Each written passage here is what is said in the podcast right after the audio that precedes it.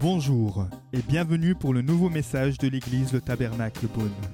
Pour plus d'informations sur nos activités, merci de visiter la page Facebook Église Le Tabernacle Beaune.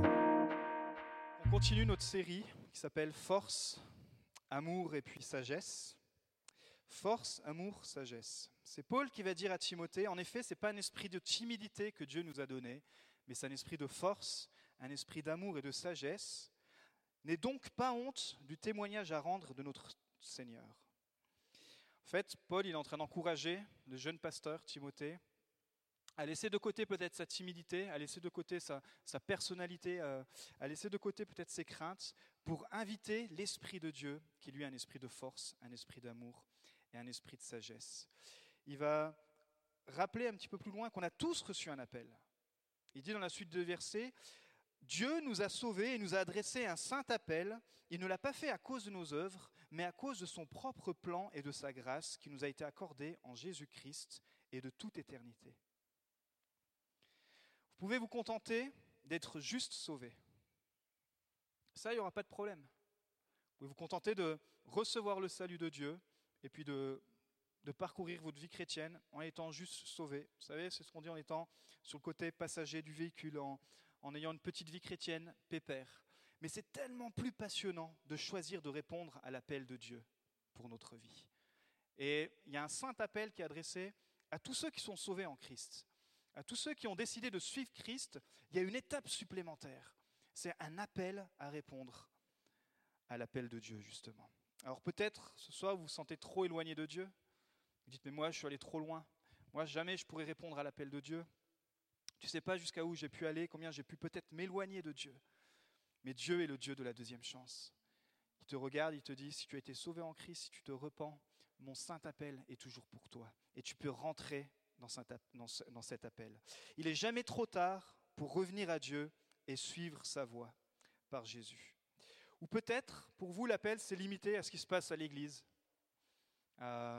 l'appel pastoral ou l'appel de louange, ou euh, l'appel à la sono, l'appel avec les enfants, l'appel euh, à l'accueil. Vous savez, l'appel, il est présent dans tout ce que nous faisons, dans tout ce que vous faites, dans tout ce que vous pensez, dans, j'ai même envie de dire, dans chaque action que vous faites, dans tout ce qui est dans votre nature. Si vous êtes marié, eh bien, la première priorité, c'est d'être en famille et d'investir dans votre couple, de prier ensemble, d'enseigner vos enfants, que les enfants ne puissent pas se coucher le soir sans avoir entendu la parole de Dieu. Il y a tellement de belles histoires qu'on peut raconter aux enfants. Mais la responsabilité de parents chrétiens qui sont appelés, c'est d'installer un climat propice pour que les enfants puissent grandir avec la parole de Dieu. Ça, c'est un appel, un appel saint. Peut-être c'est un appel que vous pourriez cet été prendre vraiment au sérieux si ce n'est pas le cas. Dire, ben, vous allez rentrer, dire avec votre mari ou, ou vous prendre en charge et dire cette fois-ci, je veux qu'on prie à table. Je veux, je veux au moins qu'on instaure cette prière-là. Et puis avant de se coucher, je veux qu'on puisse prendre un temps avec les enfants. Et il y a tellement, tellement de support, j'ai envie de dire, pour, pour donner des histoires d'enfants. Euh, ça vaudra le coup d'investir 20 euros, j'ai envie de dire. Vous achetez ça sur un support chrétien et puis vous lisez une petite histoire à votre, à votre enfant en tant que couple. Ça, c'est répondre au saint appel de Dieu. Et ça, c'est la responsabilité des parents. C'est votre responsabilité de répondre à ce, saint appel. Si vous êtes célibataire, votre, appel, c'est de ne pas gaspiller votre temps, votre énergie, vos, finances. Investissez pour le royaume de Dieu. Dans tout ce que vous faites, dans, chaque choix, il faut qu'il y ait la présence de Dieu, il faut qu'il y ait l'appel de Dieu. Et je ne parle pas d'un appel euh, au ministère, je parle du saint appel à suivre Christ. Je suis célibataire et je veux suivre Christ dans chacune de mes voies. Vous savez quoi? La Bible a dit que si on met Dieu en premier, alors Dieu se chargera du reste. Si vous mettez Dieu en premier, au lieu de vous focaliser peut-être sur euh, mais quand est-ce que je vais enfin me fiancer, vous focalisez peut-être sur, sur une préoccupation, vous déposez ça, comme on l'a dit, comme on l'a chanté ce soir, comme un sacrifice de louange. Et dit Seigneur, je ne sais pas pourquoi tout cela m'arrive, mais je le dépose et je te dédie ma vie. Je te mets en priorité. Et vous allez voir, Dieu va aplanir, Dieu va aplanir le sentier. Nous sommes tous appelés à faire toutes choses pour la gloire de Dieu. C'est ce que la Bible elle dit. Dans nos relations, dans nos finances, dans nos pensées, dans notre comportement, dans notre langage. Notre premier appel est de suivre Jésus et de le faire connaître, d'aimer davantage Dieu et les autres. Bénir notre ville par notre influence au travail. On avait vu ça la semaine dernière. Vous savez que là où on passe la plupart de notre temps, c'est quand même au travail, plus de 8 heures par jour. Plus de 8 heures par jour, vous pouvez être une lumière. Plus de 8 heures par jour, vous pouvez choisir d'être le sel de la terre. Plus de 8 heures par jour, sans même rien faire, juste par votre comportement, vous pouvez choisir d'apporter la vie. Vous pouvez choisir d'apporter, de répondre à ce saint appel, dire oui, ce que je vis le dimanche, je veux vivre aussi le lundi, le mardi, le mercredi. Et je sais que vous le faites. Alors dis à ton voisin ce soir, tu n'es pas seulement sauvé, tu es appelé. Ah bah dites-lui, on n'obéit plus à son pasteur, euh, là on est mal barré. Hein Dis à ton voisin, tu n'es pas seulement sauvé, tu es appelé. Et ce soir, on va voir à travers Gédéon que nous sommes appelés à être des réformateurs. Nous sommes appelés à être des réformateurs. On va voir ça ce soir en quelques points. Merci Seigneur parce que tu adresses un saint appel à tous ceux, Seigneur, qui ont décidé de te suivre. Tu veux pas simplement qu'on vive notre vie, Seigneur, en tant que chrétiens sauvés, mais tu veux qu'on puisse vivre et choisir cette vie, ce chemin étroit, Seigneur, où on te suit chaque jour, où on marche dans tes voies. Merci de libérer ta présence ce soir dans chaque cœur. Amen. Et on va prendre la suite de la semaine dernière, donc on continue dans l'histoire de Gédéon. Euh, j'ose pas demander si vous avez lu euh, cette semaine, euh, comme, on l'avait dit, mais en tout cas, on va lire ensemble à partir du verset 25 à 32. Juge 6. Au cours de la même nuit, l'Éternel dit à Gédéon Prends le jeune taureau de ton père, ainsi qu'un deuxième taureau de sept ans. Démolis l'autel de Baal qui appartient à ton père et abat le poteau sacré qui se trouve dessus. Tu construiras ensuite et tu disposeras sur le haut du rocher un autel consacré à l'Éternel ton Dieu. Tu prendras le deuxième taureau et tu l'offriras en holocauste en utilisant le bois de l'idole que tu auras battu. Gédéon prit dix de ses serviteurs et fit ce que l'Éternel avait dit. Toutefois, comme il avait peur de la famille de son père et des habitants de la ville, il accomplit de nuit et non de jour. Lorsque les habitants de la ville se levèrent de bon matin, ils constatèrent que l'autel de Baal avait été démoli, le poteau sacré placé dessus abattu et le deuxième taureau offert en holocauste sur le nouvel autel qui avait été construit. Ils se dirent l'un à l'autre, mais qui a fait cela? Et ils s'informèrent et firent des recherches. On leur dit, c'est Gédéon, le fils de Joas, qui a fait cela. Alors les habitants de la ville dirent à Joas, Fais sortir ton fils de chez toi et qu'il meure, car il a démoli l'autel de Baal et abattu le poteau sacré qui se trouvait dessus. Joas répondit à tous ceux qui se trouvaient, à tous ceux qui se présentèrent à lui, Est-ce que c'est à vous de défendre Baal? Est-ce à vous de venir à son secours? Toute personne qui défendra Baal mourra avant le matin. Si Baal est un dieu, qu'il se défende lui-même, puisqu'on a démoli son autel. Ce jour-là, on donna à Gédéon le nom de Jérubaal, en disant que Baal se défende contre lui, puisqu'il a démoli son autel. Pour entrer dans cet appel, où je crois que chaque chrétien, nous sommes appelés, cet appel de réformateur, cet appel à, à faire changer les choses, la première chose par lequel on va passer, c'est le test de l'obéissance, ou le test de la consécration, comme on dit dans le langage chrétien. Dieu ici, va, passer, euh, Gédéon pardon, ici va passer par ce premier test. Dieu lui dit exactement tout ce qu'il doit faire. Vous avez vu comment il dit en détail tout ce que Gédéon doit mettre en place. Il lui dit qu'il doit prendre deux taureaux pour transporter tout le matériel, former un attelage, et il donne même les instructions concernant le taureau. Le premier taureau, le jeune taureau, c'est celui qui était consacré normalement pour les grandes fêtes. Vous savez, on retrouve ça dans l'histoire du fils prodigue. Quand il y a cette grande fête, le père, il tue ce, veau. Bah, donc c'était un veau de qualité, un veau qu'on gardait pour les grandes fêtes. Et Gédon, il doit commencer à réfléchir, il dit, qu'est-ce qu'il est en train de me demander, le Seigneur? Et puis après, il demande un taureau de 7 ans pour les 7 années d'oppression. Le contexte, c'est que le peuple est sous l'oppression euh, des Madianites depuis 7 ans, alors qu'ils sont dans le pays promis, ils se sont refaits reprendre le territoire parce qu'ils ont désobéi à Dieu. C'est le contexte qu'on a vu la semaine dernière. Vous pourrez réécouter ce message sur, euh, sur Internet. alors, Dieu va tester le cœur de son serviteur par l'obéissance. Et il va lui donner des instructions très claires. Il va dire, il faut que tu démolisses l'autel de Baal, que tu abattes le poteau sacré. Et puis sur cela, ça va, on va aller même un peu plus loin. Il faut que tu construises un nouvel autel pour Dieu à la place de l'idole sur le haut rocher pour que ce soit visible, pour qu'il y ait un impact, pour qu'il y ait de l'influence, pour que la ville puisse se tourner, se dire Waouh, enfin on a remis le culte à l'éternel. il faut brûler le bois du poteau, etc., offrir euh, le deuxième taureau. Et pourquoi offrir ce, taureau comme sacrifice? Parce que dans la loi de l'Ancien Testament, pour couvrir les péchés, euh, le sang passait par le sang des animaux. Et là, pour couvrir le péché du peuple qui a désobéi, on va le voir, du père même de, de, la famille, et, qui était le leader de la ville, qui a emmené tout le monde dans l'idolâtrie, pour euh, qu'il puisse recevoir le pardon des péchés de cet acte, ben, ça passait par le sacrifice d'animaux. Quand Christ est venu, c'est Christ, son sang a coulé sur la croix, qui a pris pour nous toutes nos fautes, tous nos péchés. Aujourd'hui, on n'a plus besoin d'offrir euh, un taureau, puisque Christ a payé pour nous le prix de nos péchés. Mais à l'époque, on est encore dans cette, dans cette saison-là. Donc Gédéon, il va devoir simplement obéir. Pourquoi? Parce qu'il va avoir passé par cette étape de consécration. Il nous est dit que Gédéon prit dix de ses serviteurs et fit ce que l'Éternel avait dit.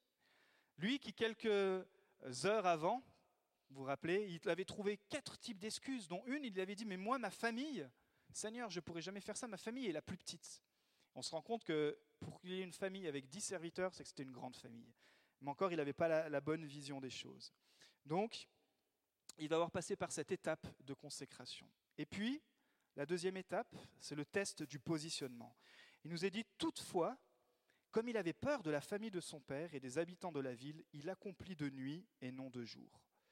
Pourquoi? Parce que la deuxième étape, une fois qu'on a accepté de se consacrer à Dieu, une fois qu'on a accepté d'abattre toutes les choses qui nous séparaient de Dieu, euh, ici c'était le, dieu Baal, celui qui était le dieu de la nature, le dieu de la fertilité, euh, quand on se consacre pour servir Dieu, il faut qu'on puisse faire tout ce qui est en notre possible, j'ai envie de dire, pour le suivre de tout notre cœur. Et alors Dieu va venir sonder notre cœur et va nous demander d'abandonner des choses qui ne sont pas sa gloire. Après cette étape, il y a le positionnement. Vaincre l'obstacle de la crainte du regard des autres. Pourquoi? Parce que l'hôtel de Baal, il appartenait à son père, à Joas, un fils d'Israélite qui faisait partie du peuple d'Israël, qui avait grandi avec les lois d'Israël, qui savait très bien ce que Dieu avait dit, le premier commandement, tu n'auras pas d'autre Dieu que moi. Et voici que Joas, ce père de famille, ce leader de la ville, littéralement, avait entraîné tout le peuple dans ce qu'on appelle le syncrétisme, c'est-à-dire un mélange de religions. C'est le compromis. C'est le compromis dans lequel encore aujourd'hui, chaque croyant peut être tenté de tomber, de dire je garde un petit peu de mon ancienne vie, je garde un petit peu de, de mes péchés. Je garde un petit peu de cela et en même temps, j'aime Dieu. Mais en même temps, je ne peux pas me séparer de cela. Et lui, en tant que leader, il avait emmené la désobéissance du peuple et cette désobéissance enlevait la protection de Dieu. Quand on désobéit à Dieu, la grâce de Dieu qui se renouvelle si on se confesse redescend sur nous. Mais tant qu'on reste dans la, dans la désobéissance, dans le péché, on attire sur nous, on attire sur nous les traits enflammés du diable. C'est pour ça qu'il est important de chaque jour sonder son cœur et de le remettre entre les mains de Dieu, dire Seigneur, je te remets ma vie, je te remets toute chose parce que ta grâce me suffit.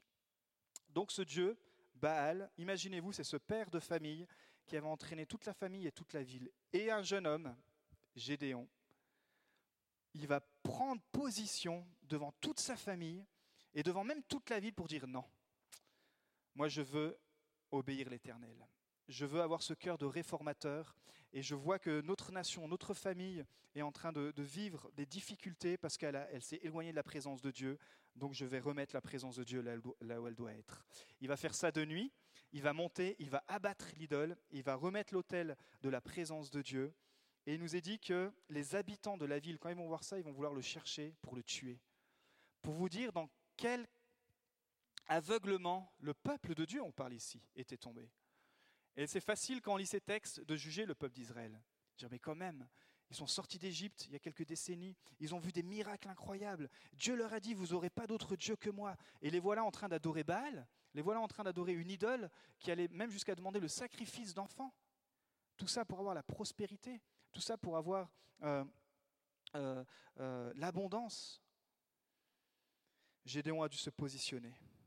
Et ce que j'aime, c'est que quand tu te positionnes, quand tu as ce cœur de réformateur, eh bien, ça va déclencher quelque chose autour de toi. Le père de Joas va être surpris par l'attitude de son fils. Et il y a un réveil spirituel dans le cœur de son père qui va, qui va naître. Et tout à coup, son père va ouvrir les yeux, va dire, mais C'est vrai.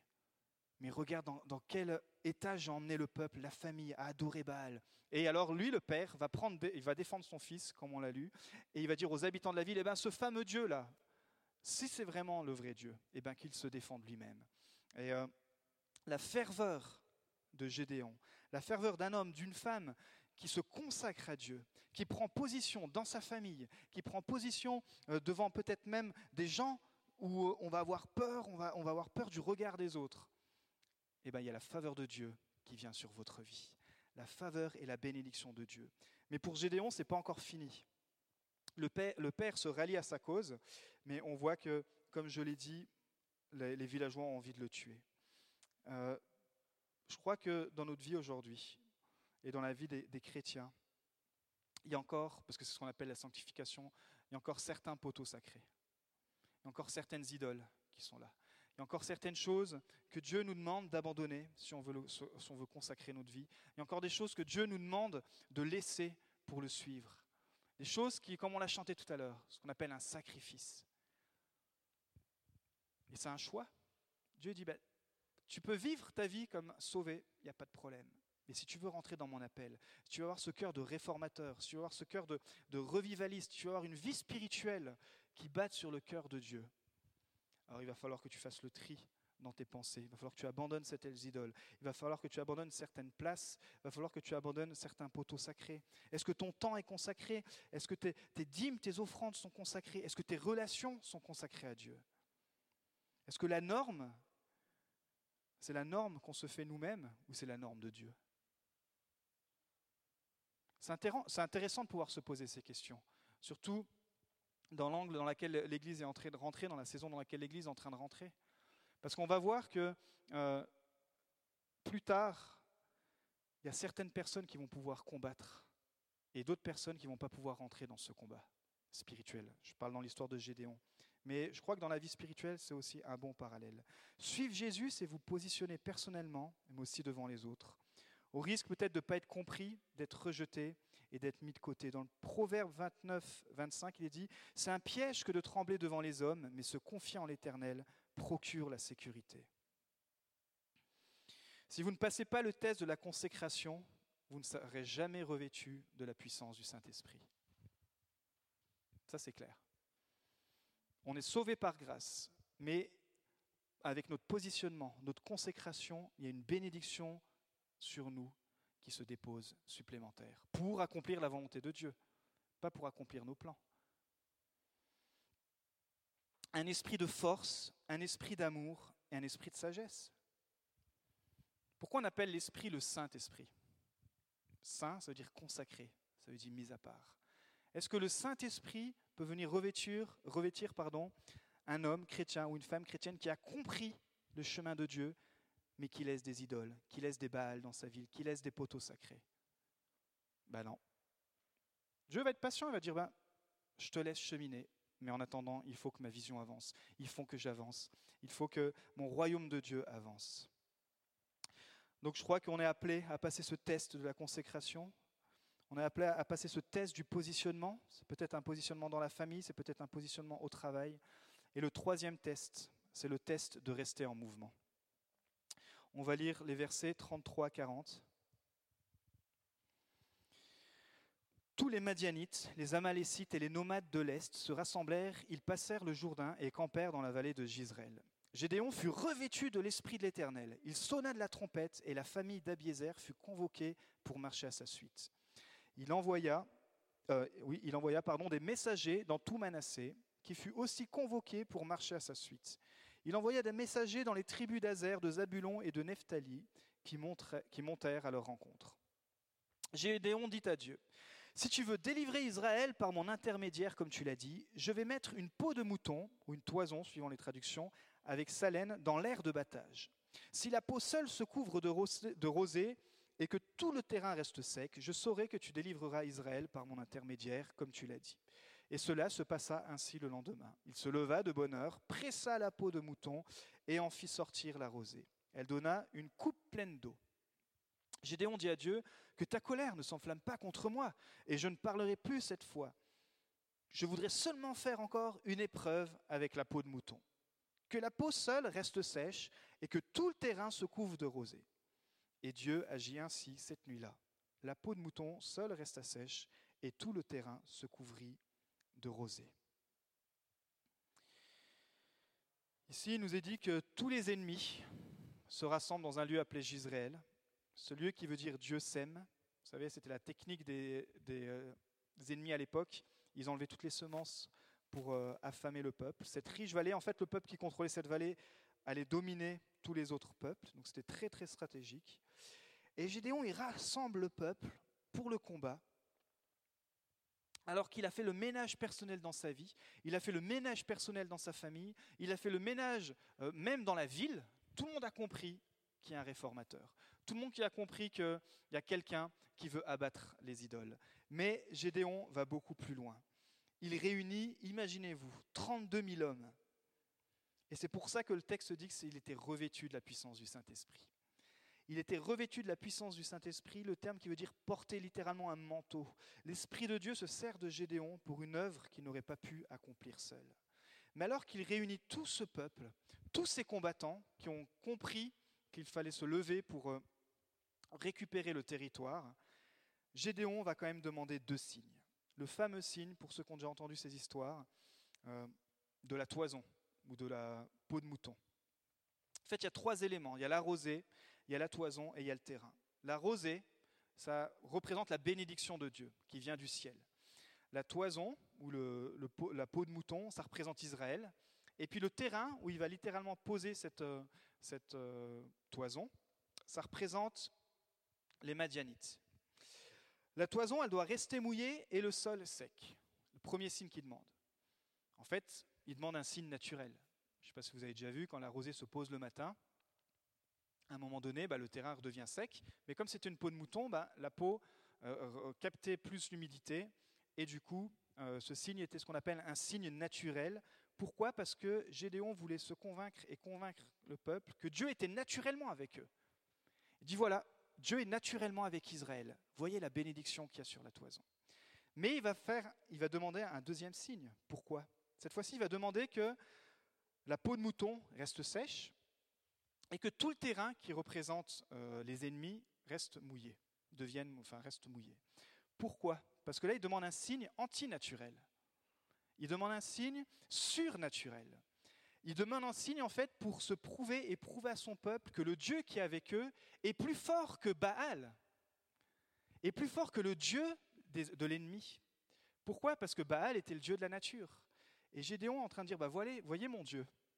Mon Dieu, non seulement il est avec nous, mais il est plus fort que tous les autres dieux. Notre Dieu est avec nous et il va nous donner euh, la victoire. Par ce phénomène surnaturel, Gédéon et le peuple sont convaincus que leur Dieu est vrai et qu'il est plus grand que Baal. Vous savez, quand vous allez dans le combat et vous savez que Dieu est avec vous, c'est une chose. Mais quand vous savez que Dieu est plus grand que le combat que vous allez avoir en face de vous, c'est encore une autre chose. Vous allez complètement différemment. Vous dites, mais oui, c'est vrai, Dieu est avec moi, mais Dieu est bien plus grand. Et c'est cette espérance que nous avons en Christ qui a vaincu la mort à la croix, de pouvoir le suivre, non par nos propres forces, mais par la force, l'amour et la sagesse qu'il nous donne. Mais il y a des dangers de toujours demander des signes. Gédéon, encore ici, il limite Dieu à sa vision. Il limite Dieu encore à sa compréhension. Et le danger dans lequel il aurait pu tomber, c'est de repousser l'appel. C'est de repousser, de rentrer dans la vision de Dieu. C'est de retarder l'appel de Dieu, non seulement pour lui, mais pour sa vie.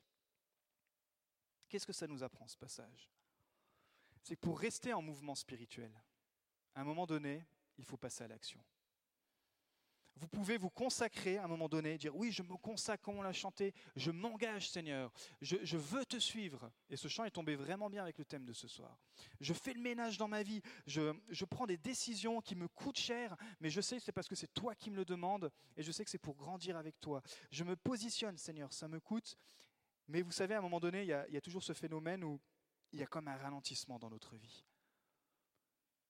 Et là, comme un ralentissement dans nos vies, on va commencer à chercher des signes de droite et de gauche. Mais est-ce que Dieu est vraiment avec moi Et le doute, etc. Et à force de chercher des signes, on oublie ou on retarde de rentrer complètement dans l'appel de Dieu pour notre vie, qui est de le suivre avec plus de, de ferveur.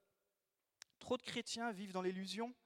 Ils parlent de rêves, ils parlent d'accomplir des choses, Il parle d'implanter des églises, il parle de, prêcher devant des, milliers de personnes, et euh, ils oublient de rester en mouvement.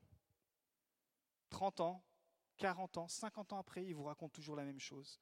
Tu sais, moi, Dieu avait mis un rêve sur ma vie, mais à cause de ci, à cause de ça. Et en fait, quand vous les laissez parler, quand vous prenez un temps de prière avec, ces personnes, ils se rendent compte par eux-mêmes, c'est vrai, à un moment donné, j'ai perdu le mouvement spirituel.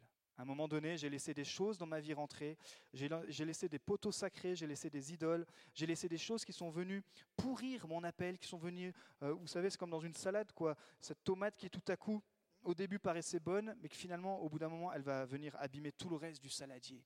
Et on se réveille 40 ans après, on dit mince, je suis passé complètement à côté du plan pour ma famille, du plan pour mes enfants, parce que j'étais n'étais pas dans la vision que Dieu avait pour moi. Comment rester en action? En étant revêtu de la présence du Saint-Esprit et en passant tout simplement à l'action. En essayant de dire bah, j'y vais avec la force que j'ai. C'est ce que Dieu a dit à Gédon. Il dit mais vas-y avec la force que tu as et je vais t'accompagner. Et le dernier point ce soir, c'est le test de l'équipe pour le combat. C'est le test de l'équipe pour le combat. On va lire le dernier verset, chapitre 7, versets 1 à 8.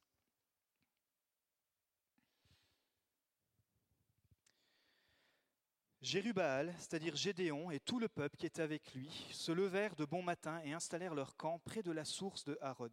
Le camp de Madian se trouvait au nord de Gédéon, vers la colline de Morée dans la vallée. L'Éternel dit à Gédéon, Le peuple que tu as avec toi est trop nombreux pour que je livre Madian entre ses mains. Il pourrait en tirer gloire à mes dépens et dire, C'est par ma main, c'est ma main qui m'a délivré. Proclame donc le message suivant aux oreilles du peuple, que celui qui a peur et tremble retourne chez lui et quitte la région montagneuse de Galade. Il y eut 22 000 hommes du peuple qui retournèrent chez eux, et il en resta 10 000. L'Éternel dit à Gédéon, Le peuple est encore trop nombreux. Fais-les descendre au bord de l'eau, et là je ferai pour toi un tri parmi eux. Celui à propos duquel je te dirai que celui-ci aille avec toi, ira avec toi. Et celui à propos duquel je te dirai que celui-ci n'aille pas avec toi, n'ira pas avec toi. Gédéon fit descendre le peuple au bord de l'eau, et l'Éternel dit à Gédéon, Tous ceux qui laperont l'eau avec la langue, comme le ferait un chien, tu les sépareras de tous ceux qui se mettront à genoux pour boire. Ceux qui lapèrent l'eau en la portant à la bouche avec leurs mains, furent au nombre de trois cents, et tout le reste du peuple se mit à genoux pour boire. L'Éternel dit à Gédéon, C'est par ces trois cents hommes qui ont lapé l'eau que je vous sauverai et que je livrerai Madian entre tes mains. Que tout le reste du peuple reparte, chacun chez soi. On prit les provisions et les trompettes du peuple, puis Gédéon renvoya tous les hommes d'Israël chez eux, en gardant seulement les 300 hommes. Le camp de Madian se trouvait au-dessous de lui, dans la vallée. Le test de l'équipe pour le combat. Est-ce que vous voulez faire partie du combat, du bon combat, comme l'apôtre Paul dira à Timothée? J'aimerais vous dire que pas tout le monde fera partie du bon combat. C'est ceux qui vont choisir de se consacrer, encore une fois, choisir de se positionner, Choisir, comme on, l'a dit tout à l'heure, de peut-être à un moment donné passer à l'action, le test de rester en mouvement. Dieu, il va faire un tri. On pourrait dire, mais c'est injuste. Ils vont passer de 300, de 32 000 hommes, pardon, 320 000, ça faisait un peu beaucoup, de 32 000 hommes, Dieu va les réduire à 10 000. En fait, le recrutement selon Dieu, c'est ça, pour sélectionner l'équipe, Dieu, son recrutement, c'est de réduire les effectifs.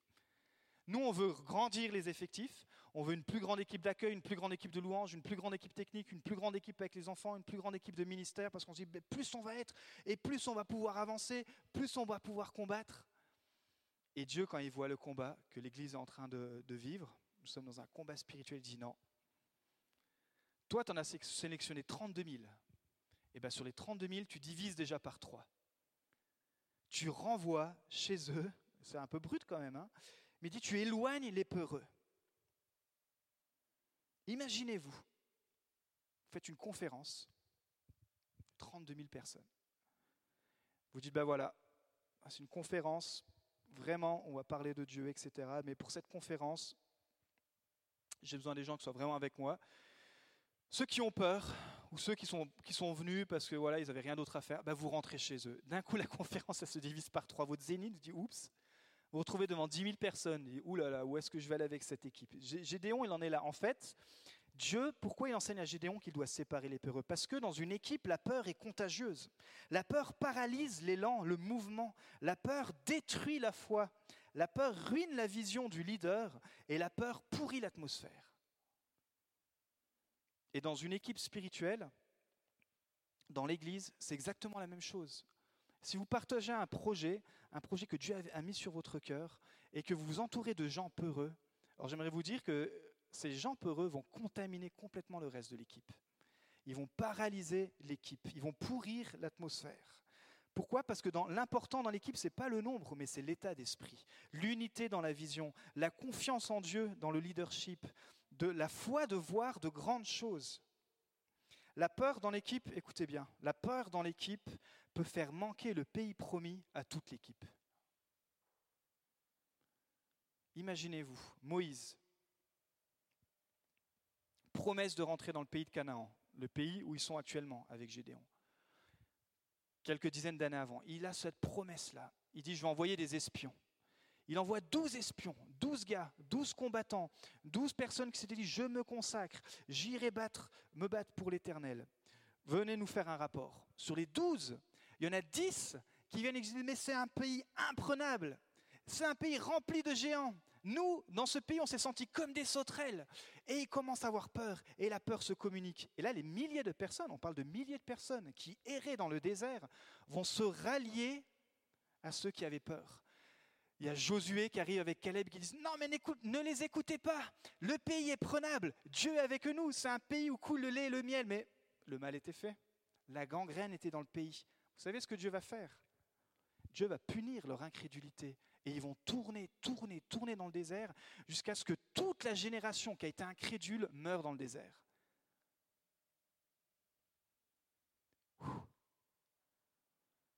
Dieu est en train de dire, je veux bâtir mon Église, mais je veux bâtir mon Église avec des gens qui ont la foi. Pas la foi en l'homme. C'est qui le chef de l'Église? C'est Christ. Mais Christ, il a, posté en place, il a mis en place ce qu'on appelle dans, Éphésiens 4 les ministères il a mis en place des pasteurs, etc., des prophètes. Je ne vais pas tout vous refaire toute l'histoire, mais quand on va ensemble dans une vision, quand on est dans l'unité, c'est pour ça qu'il existe diversité d'églises locales. Parce qu'on a tous la même mission de partager la foi en Christ, mais on reçoit tous une vision personnelle à comment accomplir cette vision. Et nous, ici, on a une vision que je vais vous rappeler à la fin de ce, chapitre. Mais du coup, Dieu, il dit à, Gédéon, là, le combat est trop important. Tu me divises tout ça. Imaginez-vous dire à tous ces gens, vous repartez. apparemment, ils avaient l'air contents parce que c'était les peureux, donc ils sont rentrés pleurer dans leur chaumière, comme on dit. Puis la deuxième étape, c'est Dieu dit, il faut sélectionner ceux qui sont prêts pour le combat. Ok, là j'en ai 10 000, je crois qu'avec eux on va aller plus loin. Dieu dit, Gédéon, viens là, il faut que tu en choisisses ceux qui sont prêts pour le combat. C'est pour ça que Dieu demande à Gédéon de choisir les 300 qui ne se sont pas agenouillés, dans le texte que je viens de lire. Sur les 10 000, imaginez-vous, il y a 10 000 personnes, il y en a 9 700. 9 700, il n'y en a pas 10, 20, il y en a 9 700 qui se mettent à genoux pour boire, comme ça, parce qu'ils ont soif. Et il y en a 300 qui ne se laissent pas influencer, 300 qui, qui sont là avec leurs armes, leurs boucliers, qui sont des guerriers, qui sont prêts pour le combat. Et au lieu de se mettre à genoux, il nous est dit qu'ils restent debout. ils utilisent l'expression de laper comme un chien, c'est parce qu'en fait, ils prennent la main pour boire comme ça.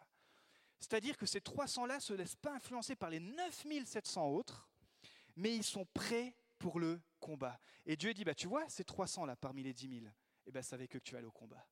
Parce que quand on se met à genoux, quand on est en période de guerre, dans un terme militaire, c'est comme si on capitule devant l'ennemi.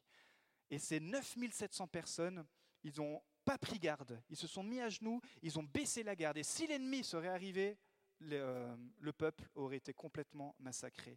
Dieu dit, bah voilà, je vais prendre les 300 là, ceux qui sont prêts pour le combat, ceux qui sont restés debout, ils ont gardé l'arme et ils ont vite bu, mais ils étaient aux aguets pour rester au combat.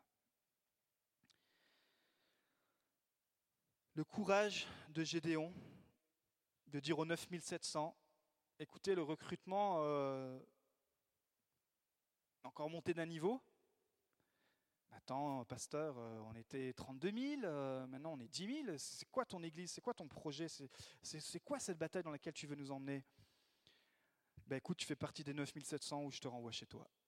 C'est littéralement ça que Gédéon a dû faire. Le gars qui était en train de battre du blé dans une cave pour nourrir sa famille, se retrouve devant 32 000 personnes à faire le filtre pour aller au combat parce qu'il avait la, connexion avec Dieu, parce qu'il avait la vision de Dieu, parce que Dieu avait dit, moi je vais délivrer ce peuple, mais à ma façon. Imaginez-vous, il est passé de un rapport de 1 contre 450, alors qu'au tout début, il est un rapport de 1 contre 4, parce qu'on estime que les Madianites étaient à peu près 135 euh, 000. Ceux qui ont le même esprit que Gédéon, c'est-à-dire ceux qui ont reçu cet esprit de force, cet esprit d'amour, cet esprit de sagesse, ils vont pouvoir rentrer dans cette bataille. Et je conclus avec ça ce soir. Nous espérons que vous avez apprécié le message de cette semaine. Pour plus d'informations sur notre Église, merci de visiter la page Facebook Église le Tabernacle Beaune.